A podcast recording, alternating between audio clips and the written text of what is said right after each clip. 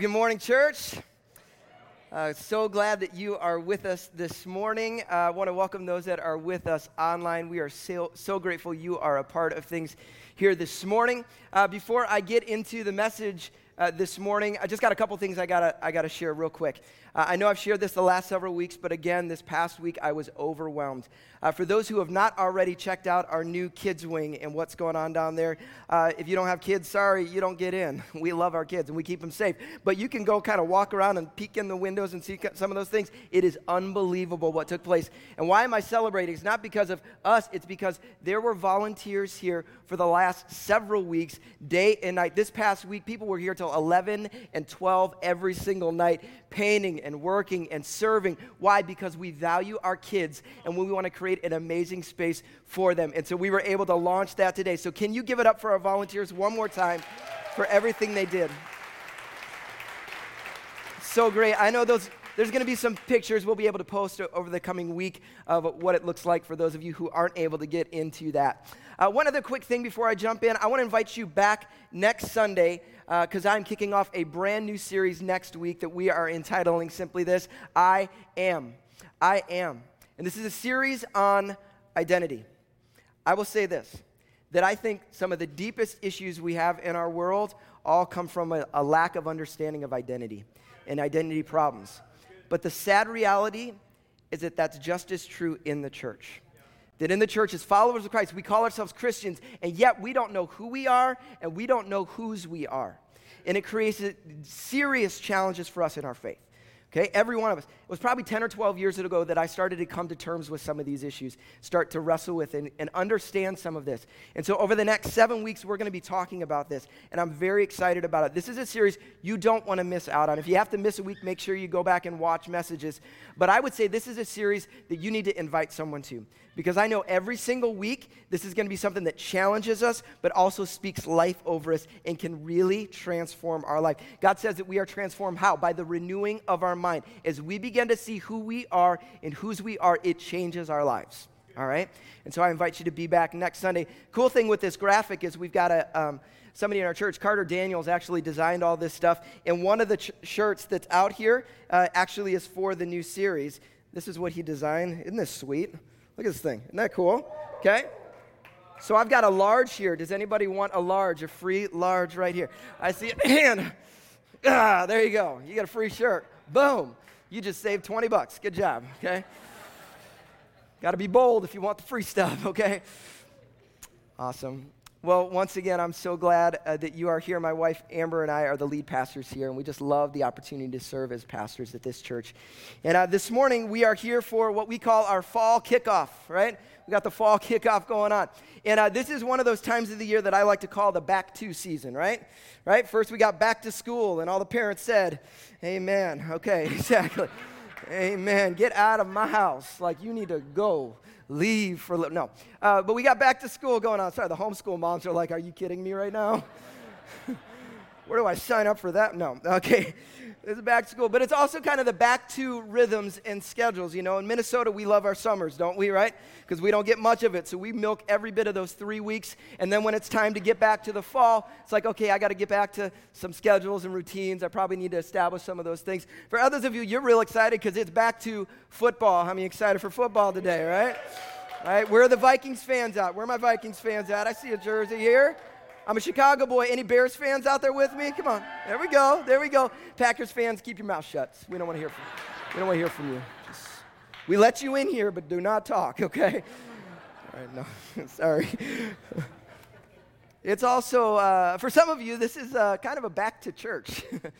Right? This is a back, no guilt in here. There's some of you like, ah, it's the summer. I haven't been, I've been to church in a little while. I should probably get back to. And that's good. There's some of you, it's just been a while. There's others of you that I would guess this is your very first time coming. And if that's the case, I am so glad you are here. Just seriously, we are so glad that you would grace us and like take the opportunity to be here. I know there's a, there's a thousand other things you could be doing this morning. I love that you are in the doors this morning. And as I prepared for this morning and, and what, God, what do you want us to, to look at today? I just felt God say, I want you to bring an encouraging word to the church. Just encourage them and speak to them. And this morning there's going to be a challenge, but, but I believe this is an encouraging message because we live in a dark world, don't we?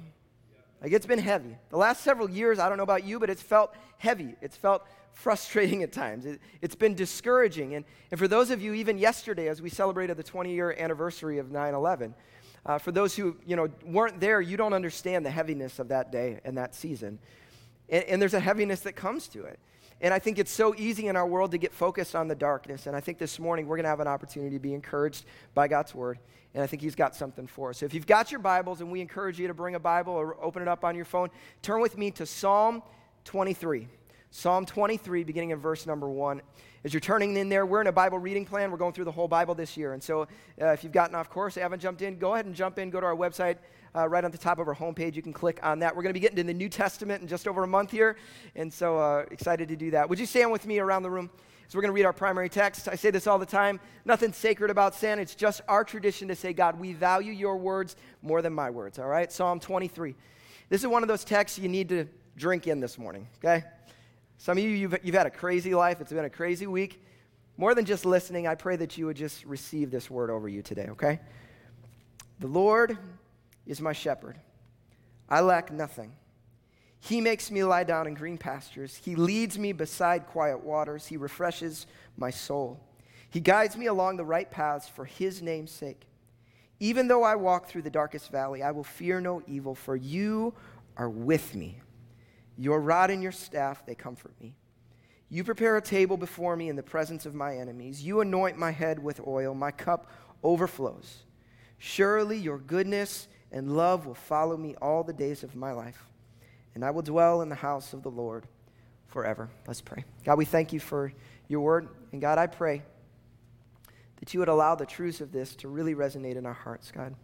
As I believe you are drawing every single one of us closer to you and to deeper intimacy with you, God, I pray that today would be a part of that journey. And I pray we'd walk out of this place different. We pray that in Jesus' name, everyone said, Amen. You can be seated.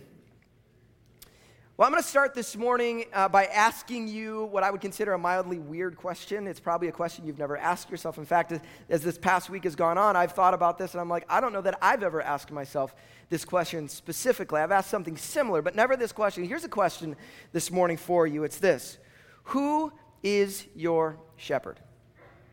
Who is your shepherd?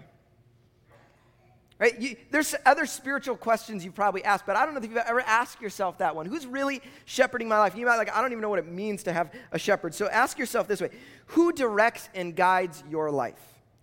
Who guards and protects your life? And who brings correction in your life? All right? Think about that.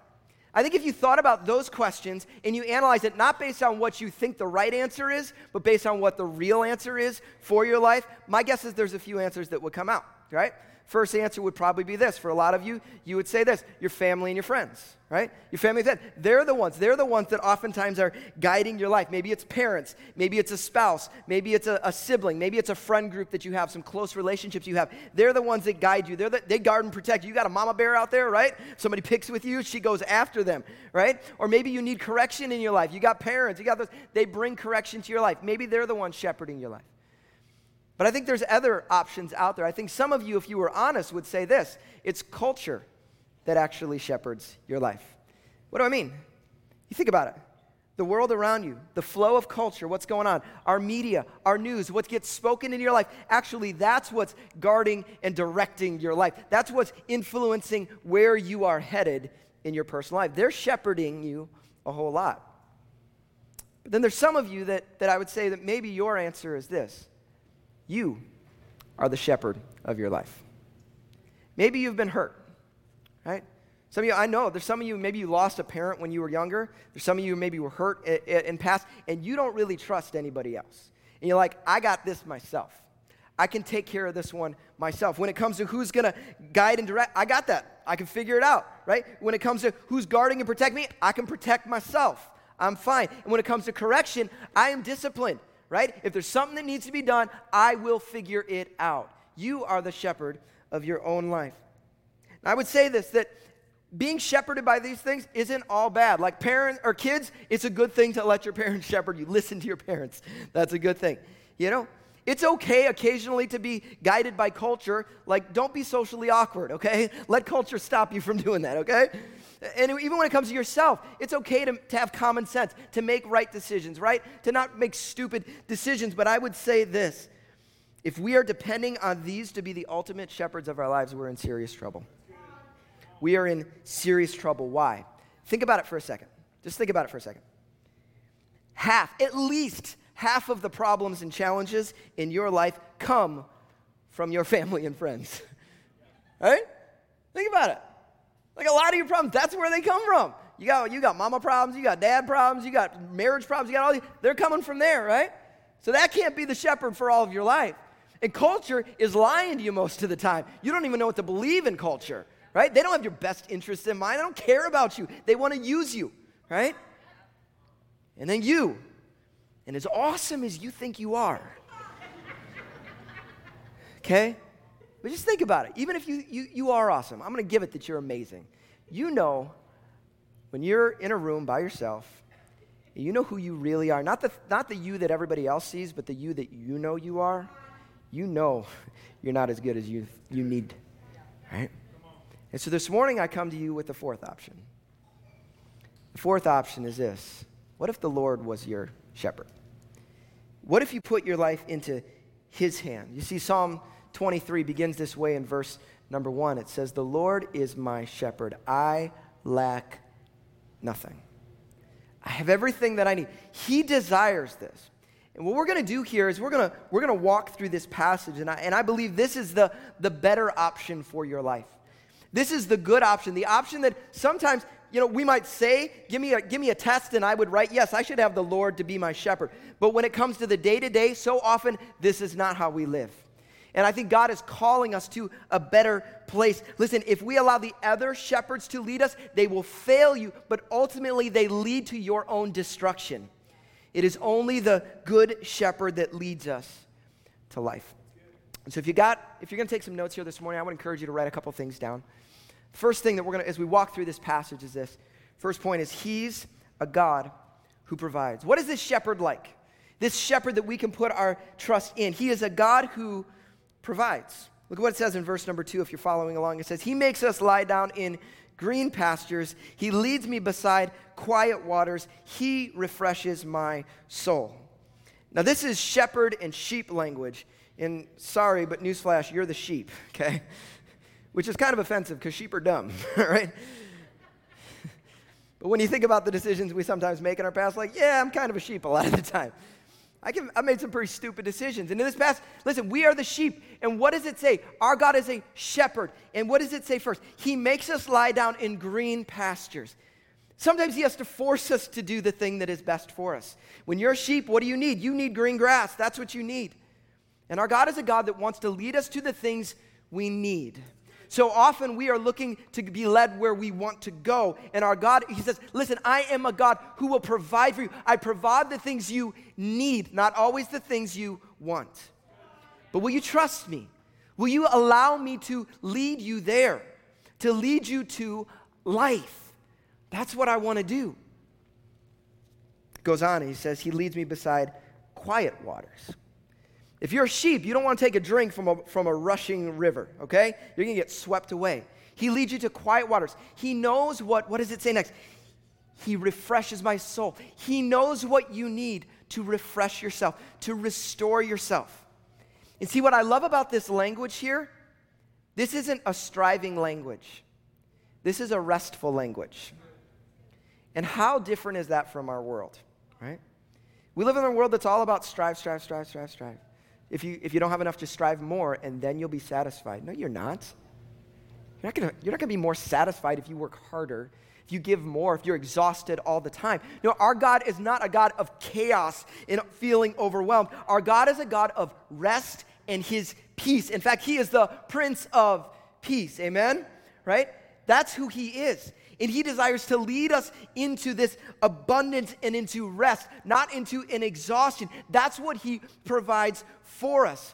What I love about Jesus, if you read him about him in the, in the Gospels, Jesus would get really ticked off at times. You know he'd get ticked off at? At the religious leaders. Why? One of the main reasons he would get ticked off at them is this that when it came to the concept of the Sabbath, that if you don't know what the Sabbath is, Sabbath is the one out of seven. One day out of seven, you're supposed to rest. You're supposed to stop, your, cease from working, and rest. Why? It's a reminder that God is your source, a reminder that you are not the source, okay? And that you can trust in him, and that you're not going to operate out of always going because that is actually detrimental to your life. That's the point of the Sabbath. But the, the religious leaders had turned the Sabbath into something where it was just, oh, you got to follow all the rules and do everything just perfect. And if you do it all right, then you'll be fine. He's like, no, that's not the point. I'm a God of rest. Would you rest? Would you live out of my abundance rather than feeling like if you just keep working harder, maybe things are going to be okay? Our God is a God who will provide, but will we listen? Look at your life, think about your life for a second. What characterizes your life? It is, one who, is it one who is receiving your provision from God, or is it one who is trying to pave your own path? Right? He is a God who provides. We get to point number two, though, and it's this He's a God who guides. He's a God who guides. All right? How many of you have ever been uh, hiking in the mountains? Anybody ever hiked in the mountains before? Okay. I love it. I love hiking in the mountains. I love going out in the mountains. It's beautiful, one of those kind of things. Uh, four years ago, uh, me and Amber, we took our kids and we went to Colorado. We went out to Colorado. We had some friends who had a place in Vail, and we got to stay there for free. Awesome. It was amazing, okay? And so we got to go stay out there in the summer and get to, you know, and it was just beautiful. The weather was gorgeous, and we're out there hiking. And, and there was this place we could go, and it said you could take one of these like alpine, like hanging things that takes you up the mountain, you know? And then there was like a one mile little hike to another one, and then we take the little thing back down. It was just gonna be this nice little thing. It said it's like a 30 minute walk. It's gonna be amazing, okay? And so we do this. We take the kids. It's going to be awesome. So we go up the little thing. We get to the top of the mountain. It's gorgeous. I've got a picture of us standing there at the top of the mountain. Here's a picture of us. This is my kids. Little, little baby girl. She was only three at the time. This was awesome. You know, we're out there. We're smiling. Notice the smiles on our faces because that's about to end, okay? So we had the, like, there was a little path. They said, remember, 30 minutes. It's like one mile to go walk to this place. I'm like, great, okay. I look at the map. I'm like, I think it's right here. This is going to be great. So we go, we start walking, you know. It's great. We get a little ways down the road. I'm like, ah, I don't, I don't think I went the right way. And I'm looking at the map. I'm like, I don't even, I don't see us on the map anymore. and I'm a little confused. And so we, we get about an hour into this thing, and I'm like, I don't know where we are. I cannot figure out where we're at. We get to two hours, and I'm like, I still have no idea. Now I'm thinking, are there bears out here? Because I don't know where I am anymore. And so you remember, these, this was not the plan. So our kids, they were expecting lunch in 30 minutes. So they're hungry. We've got no water. We're out here ro- roaming around the forest. I have no idea where we are, and we're not seemingly getting any closer. We get to three hours out there. I still don't know where we are, okay? And they're getting cranky. My little baby girl, back at one hour, she gave out. And, you know, I've got her on my shoulders. You know, I'm carrying her around now for the next three hours. About three and a half hours into this trip, we spot finally where it is we're supposed to go. But I don't even see a trail to get there. And I said, doesn't matter, we're walking down the hill. We walk down, just straight down the hill to get to where we're going, okay? And there's no path, doesn't matter. All right? We finally get to this thing. After four hours, my kids are exhausted. We get to the bottom of the hill, and I'm a good dad, so I bought them ice cream, as you can see in the next picture. And my little kids, they ate the ice cream, and they forgot about everything that took place out on the mountain. It's awesome. Ice cream solves all sin. Um, but I say this because it, it didn't matter that I just took a path. I had to take the right path. See, what does he say? He guides me along the right paths for his name's sake.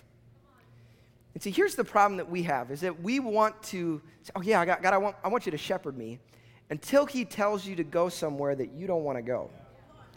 Because you don't think that's the right path. You say, God, I know better than you do. I want to do things my way. Here's what God would say to you are you going to let me shepherd you or not? I want to lead you down the right path. I want to guide you into good things. We talk about Zoe. Maybe you're a guest here and you're like, what in the world is Zoe? Zoe is the Greek word for life. It's the abundant, overflowing, overwhelming life that is only found in Jesus. But guess what? Zoe life comes on his terms, not on yours. And he will guide you. He will guide you into that Zoe life. That's what he desires for you. That's what He designed for you. But are we responsive to Him? Are we saying, God, I will respond to you? I will allow you to lead me. I will allow you to be my guide. I will let you take me into those places. And where does God do that more than anywhere else? Right here in His Word? Do we come to His Word and say, what does it say in Psalm 119? It says it this way in Psalm 119 Your Word, your Word is a lamp for my feet, a light on my path. You lead and you guide me into righteousness, into the good things of life. But are we listening to Him? Listen, he's a good shepherd. He cares for you. He knows what is best for you. He is calling and beckoning you. Will you listen to him? Or are you going to go your own way? So he's a God who provides, He's a God who guides. And finally, He's a God who's near. He's a God who's near. Look what it says in verse number four. It says this Even though I walk through the darkest valley, and some of you may know this, even though I walk through the valley of the shadow of death, what? I will fear no evil, for you are with me. Hear this. Up until this point in this passage, in this psalm, the writer has been talking about God, right? He's been talking to the Lord. This is who he is. At this moment, it's the first time he's talking to God. Why is that? Well, I can tell you from experience that there is an intimacy that comes through the valley and a nearness of God that you only experience in the valley that changes your relationship with God. And I could look across this room to people who have walked. I could pass the mic around this room to those of you who have walked through valleys, who have walked through hard circumstances, who have been overwhelmed. And if you have stayed close to your shepherd, you have known an intimacy with God that you had never experienced before. Our God is a God who is near the brokenhearted. Our God is God who walks, who says, Come to me, all those who are heavy laden, and I will give you rest. He's the one who says, I want to be close to you. I'm not looking to be far off. And if some of you are like, I don't know if he wants to be near to me, just look at the cross of Christ. No other thing that you could see. God didn't stand far off and say, I'm a God who is at a distance. No, He said, I see a sinful, broken world, and I'm willing to get into the muck to be near broken people that I might save and redeem them. And that's what God wants to do in your life. He is a God who is near. And there's some of you that came in this morning and you feel like nobody cares about you. You feel like nobody wants to know you. You feel forgotten. Listen, there's times in my life I felt the same way, okay? I'm the introvert that can sometimes feel uncomfortable in circumstances. And when I walk in, I'm like, does anybody see me? Listen, that's a lie from the pit of hell. There is a God who loves you deeply, who cares for you intimately, and is pursuing you, okay? He loves you deeply. Will you respond to him? Will we respond to him? The Lord is my shepherd. I lack nothing. So I want to close this with our big so what. Every week we have a big so what, right? We say, so what? What's the point of this thing? If you forget everything else that I have said here this morning, I want you to hear this. He's leading, or he leads, but will you follow? He leads, but will you follow? A lot of times we, we question, well, God, you, will you really do this? Will you really do that? He already, he, he's a man of his word. Listen, he'll do whatever he said he was going to do. The question isn't, is he doing his part? The question is, will we do ours? Right? And I would bet that there are some of you that have walked in the room this morning. You've come in and you have been led by anything and everything other than the Good Shepherd. You've been giving your life. You walked in the door this morning, you are exhausted. You are tired. You feel beat up. You feel overwhelmed. You feel stressed out. You feel forgotten. You feel all of these things. Why? Because you have been following bad shepherds. You've been following ones that have leading you to destruction, leading you to death. And the good shepherd is standing out there saying, Listen, would you follow me? Would you just come follow me? It's an invitation to a better way of doing life the way it was designed as Him as our Lord, submission to His leadership. Listen, following Him even when we don't agree, right? Even when we don't like where He's leading us, recognizing that He is a God who guides us into right paths. He brings correction sometimes, right? Why does a God produ- correct us? Because He loves us. If there's a parent out there that, that doesn't discipline their kids, I question whether they love their kid actually, right? He's a God who wants to guide us into the right path, to lead us for His name's sake. I think a lot of people think about Christianity and they view Christianity like uh, trying to avoid the principal's office. Remember when you were in school, right? You were in school, that was the empty, th- or not an empty, depending on who your principal was, but that threat they would always give you, you know? If you do that again, I'm sending you to the principal's office.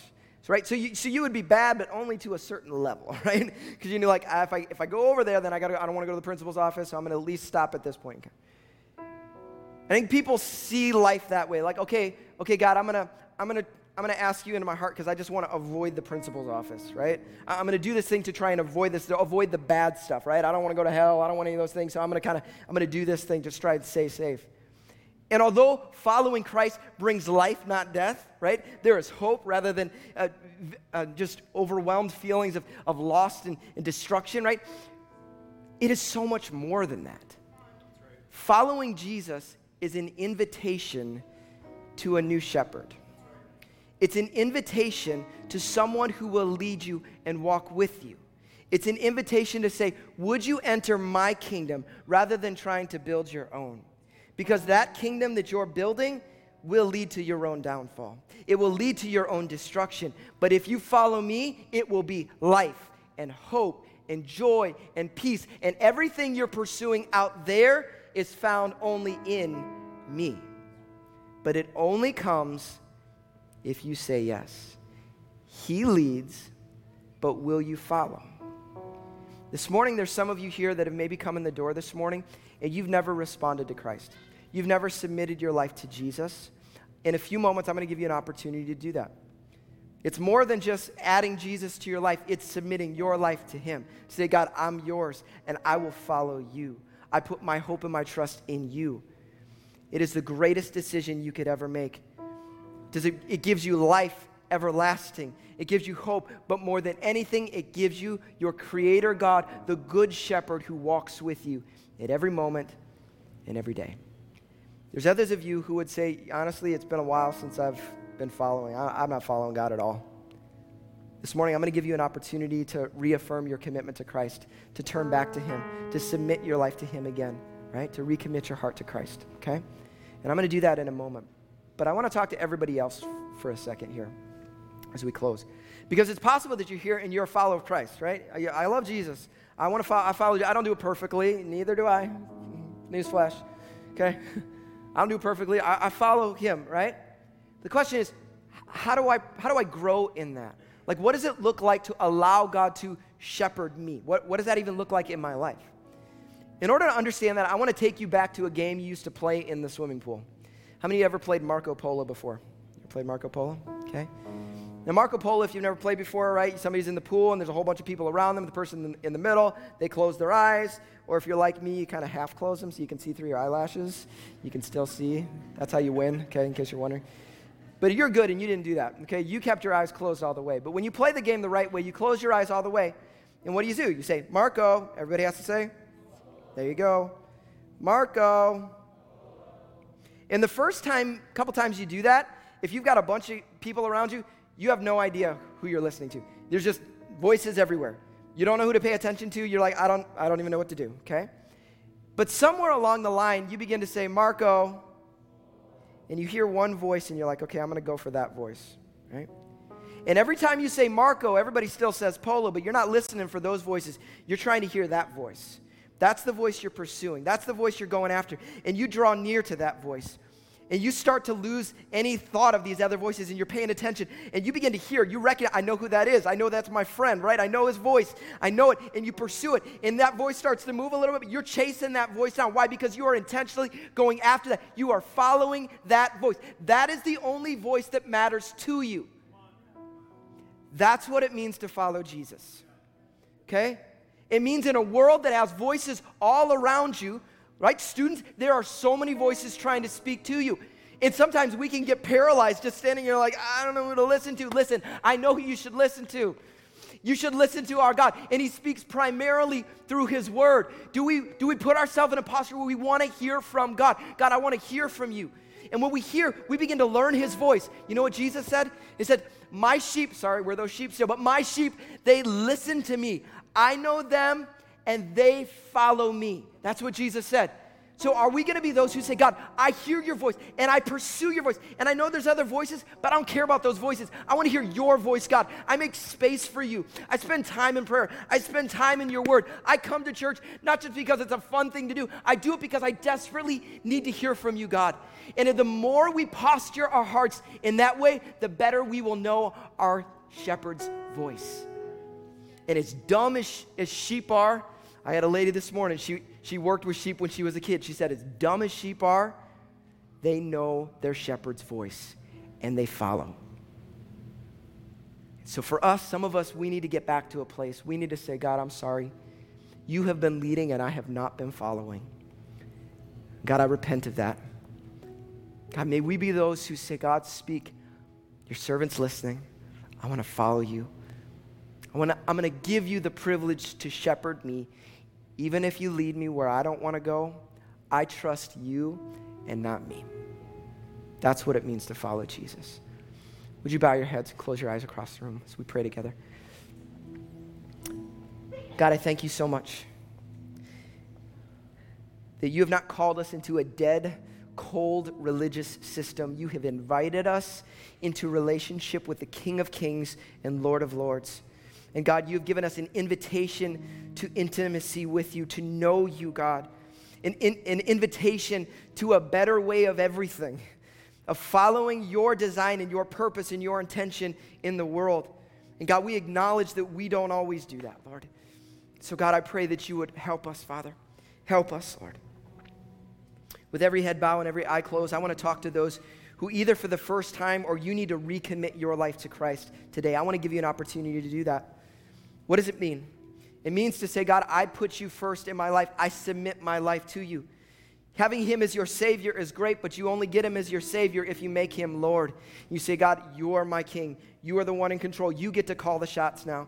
And I submit my life to you. I believe your son died for my sin and he came to life to overcome death in the grave. And I have the possibility of new life and salvation through Jesus. If you want to, for the very first time, or you want to recommit your life to Christ and say, God, I give my life to you. If you want to do that this morning, I invite you across the room to raise your hand and say, That's me. I give my life to Christ today. Would you respond right now? Thank you, Jesus. Thank you, Jesus. If you're with online, I encourage you to do the same. If that's you and you want to respond, I encourage you to pray along with me right now.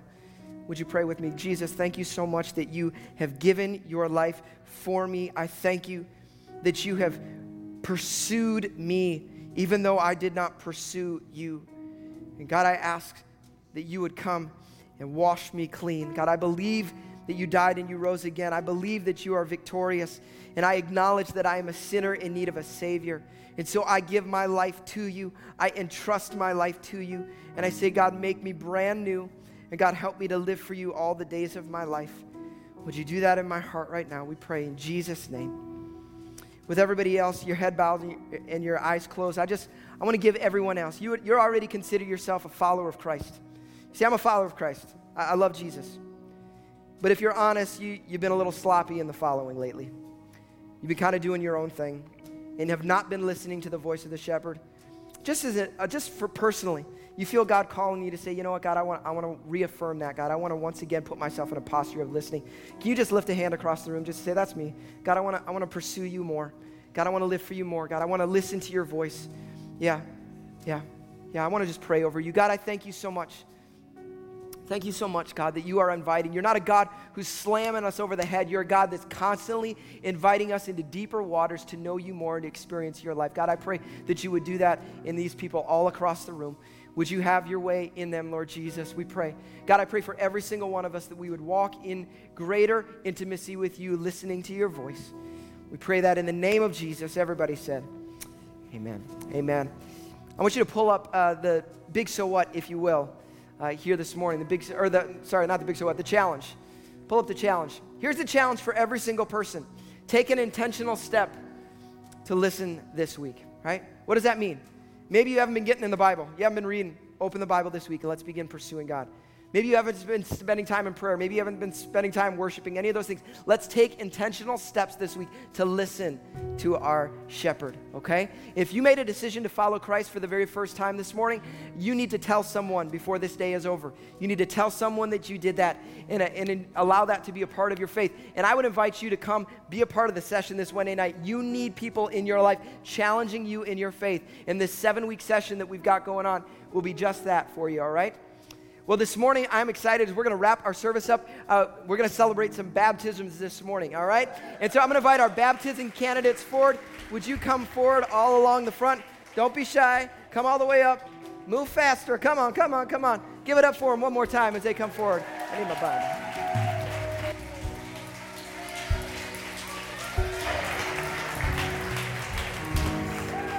Come on on. Come on down. Come on down. That's great. Uh, we, love, we love to be able to celebrate. Bap- no, just come here. That's perfect. Uh, we love celebrating baptisms around here. And uh, got a number here, and we got a family here that's just so great. And uh, here's, here's the deal. You can turn, why don't you turn and look at me here for a second? Um, this whole baptism thing, it's a very simple act, but is a huge step, right? And what does it mean? It means I'm all in in my faith. I'm all in. Everything. I'm not baptizing parts of you, I'm baptizing all of you, okay? All of you is going under the water, and it's saying, God, I give myself fully to you. Does it mean you're perfect? No. Does it mean you're never going to make a mistake? No. It means that God is your Lord, right? You've given your life to Him. Christ is your Savior in every way, and you're going to continue on this journey of following after Christ. He is the one that makes you new. You didn't make yourself new, Christ makes you new through relationship in Him and it's a beautiful, beautiful thing. And so, so this morning, I'm going to read a, a, just an affirmation of faith, and I'm going to ask you just simply to respond at the end of this. And this is what these believers are committing and, and uh, affirming here this morning. It says, If you believe that Jesus Christ died, was buried, and rose again on the third day to overcome sin, darkness, and the grave, and if you believe that Jesus is really Lord, the rightful King and ruler of all creation, and if you have surrendered your heart and life to Jesus as your Lord and King and received the gift of salvation, and if you today proclaim that by God's grace you will live as a follower of Jesus, then simply reply, I do. I do. Awesome. Can you do me a favor? Would you extend a hand here? We're going to pray over this group. Let's pray. God, we thank you so much for the, what you've already done in their hearts. And God, I believe that this is only the beginning of the story that you are writing, the story of faith. And so, God, I pray that you would work in their lives.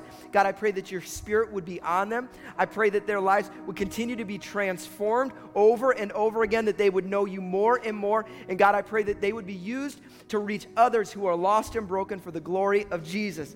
We pray, God, that, that this next week I pray a protection over them. As we know the enemy wants to speak against this moment, God, we know that you praise and you are just so joyful and excited about this moment. And God, I pray that you would just do a work in their hearts today. We pray that in the name of Jesus. Everybody said, Amen. Amen. You guys can go ahead and go and get ready uh, to get baptized. Everyone else, would you stand with me across the room? Around here, baptisms aren't a solemn experience. This is a celebration, all right? And so you have all of my permission to shout, to celebrate, to scream as we rejoice in what God is doing around here. Let's worship together.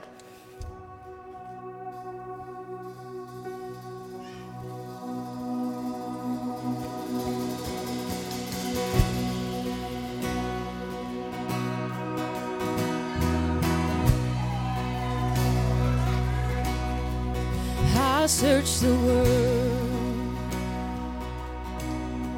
but it couldn't fill me.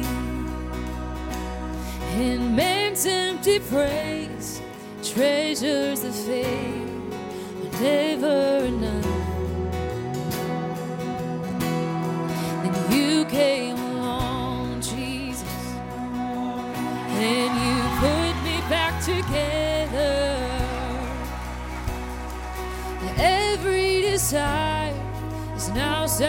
satisfied here in your love.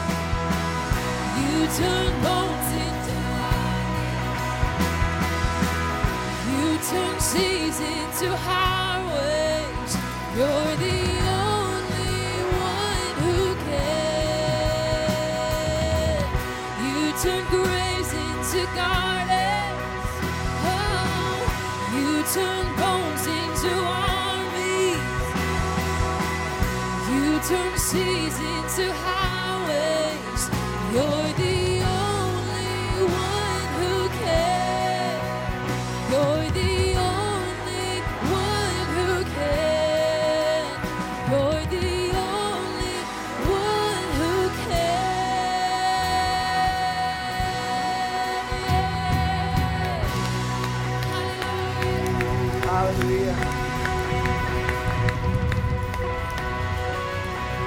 And that's what it's about. It's about seeing lives transformed. God wants to continue to do that in our lives and in our world. So my prayer is this week that we are led by the Good Shepherd and that we go bring this life to the world around us, that we would see God move in our worlds. I'm going to invite our prayer team forward. Uh, they're going to be across the front. There's some of you that walked in the door with a heavy heart and you need someone to pray with you. I would invite you come. Allow our ministers to pray over you, to pray with you. Uh, but for everybody else, I invite you to be back here next Sunday as we kick off our brand new series, I Am. Uh, we'll see you this Wednesday night at our fall sessions. And uh, stop by off to the right, our apparel area, if you want to pick up any of that stuff before you head out the door. Have a great week, guys. We love you.